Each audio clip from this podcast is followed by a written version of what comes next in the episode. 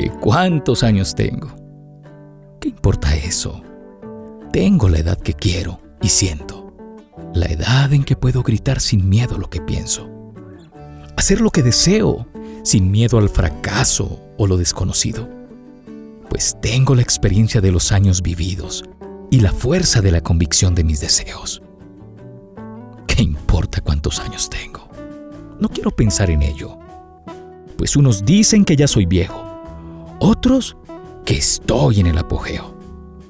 Pero no es la edad que tengo, ni lo que la gente dice, sino lo que mi corazón siente y mi cerebro dicte.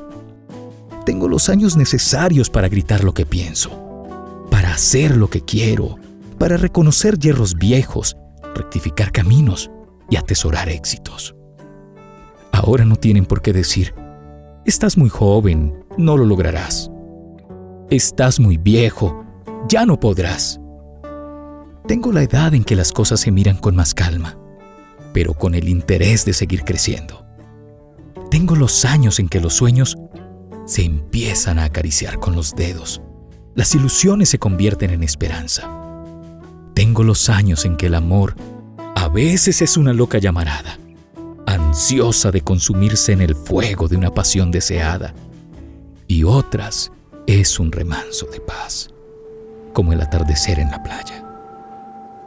¿Qué cuántos años tengo? No necesito marcarlos con un número, pues mis anhelos alcanzados, mis triunfos obtenidos, las lágrimas que por el camino derramé al ver mis ilusiones truncadas, valen mucho más que eso. ¿Qué importa si cumplo 50, 60 o más?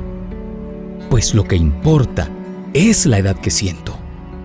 Tengo los años que necesito para vivir libre y sin miedos, para seguir sin temor por el sendero, pues llevo conmigo la experiencia adquirida y la fuerza de mis anhelos.